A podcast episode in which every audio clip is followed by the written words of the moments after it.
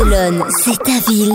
Equinox, c'est ta radio. Les news de Barcelone sur Equinox Radio. Bonne nouvelle concernant les hôtels avec toi, Elisa. Oui, alors le grand hôtel Torre Catalunya devient le Nobu Hotel Barcelona.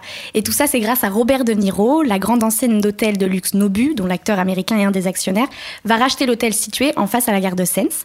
Alors l'édifice ouvrira ses portes en 2018. Alors pour l'instant, il est en rénovation, mais on sait déjà que l'hôtel accueillera 250 chambres et suites de luxe, une salle de réunion et surtout un restaurant installé au dernier étage avec une vue à 360 degrés. Vue panoramique, surtout Exact. Barcelone. Exactement.